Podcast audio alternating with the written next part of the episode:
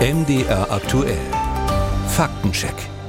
Was der Solarindustrie in Deutschland und Europa passiert, soll der Elektroautoindustrie nicht auch widerfahren. Billige Importe aus China, die Preise in den Keller und Hersteller in die Krise treiben. Deshalb hat EU-Kommissionspräsidentin Ursula von der Leyen nun eine Untersuchung angekündigt. Global markets are now flooded Billigere chinesische Elektroautos überschwemmen derzeit die Weltmärkte und ihr Preis wird durch riesige staatliche Subventionen künstlich niedrig gehalten. Das verzerrt unseren Markt. Wir akzeptieren ein solches Verhalten innerhalb der EU nicht und von Ländern außerhalb der EU ebenso wenig.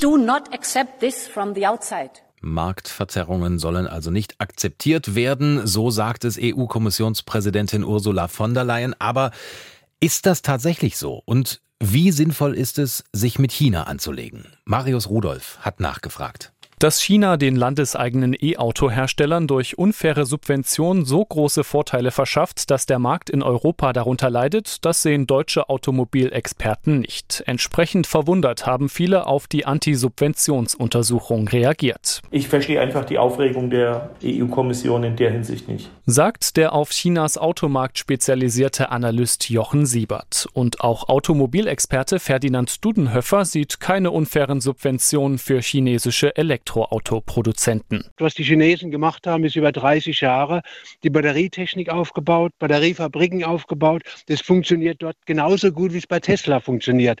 Also die Wettbewerbsvorteile, die man hat, sind ehrlich und fair und langfristig erarbeitet. Dudenhöfer ist sich sicher, dass Frankreich von der Leyen zu dieser Untersuchung gedrängt hat. Damit die Franzosen eine Mauer aufbauen und sich schützen können. Die Franzosen sind in China nicht präsent.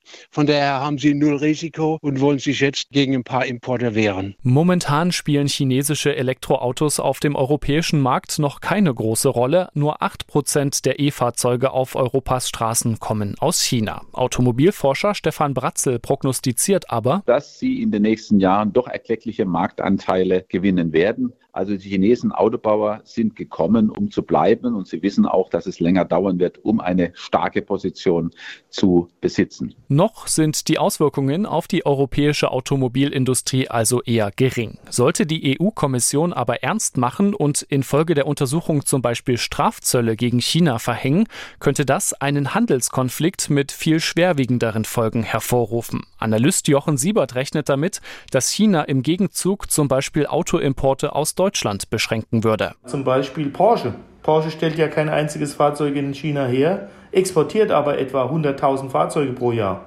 Und dann äh, nehmen wir Mercedes und BMW und auch Audi, das sind erhebliche Anzahlen von sehr hochwertigen Fahrzeugen, die natürlich auch sehr margenträchtig sind. Also das wäre schon ein Schlag ins Kontor, wenn China da zurückschlagen würde. Statt China zu verärgern und die Handelsbeziehungen aufs Spiel zu setzen, würde Automobilexperte Ferdinand Dudenhöfer eher die Kooperation zwischen europäischen und chinesischen Elektroautoherstellern stärken. Das ist genau der richtige Ansatz. Also nicht sich aus dem Weg gehen und sich gegenseitig Mauern aufbauen, sondern gemeinsam die Vorteile nutzen, die man in China hat. Kritik am Vorgehen der EU-Kommission übt auch der Verband der Automobilindustrie. Die Subventionsuntersuchung allein trage nicht dazu bei, die Herausforderungen der Wettbewerbsfähigkeit zu lösen.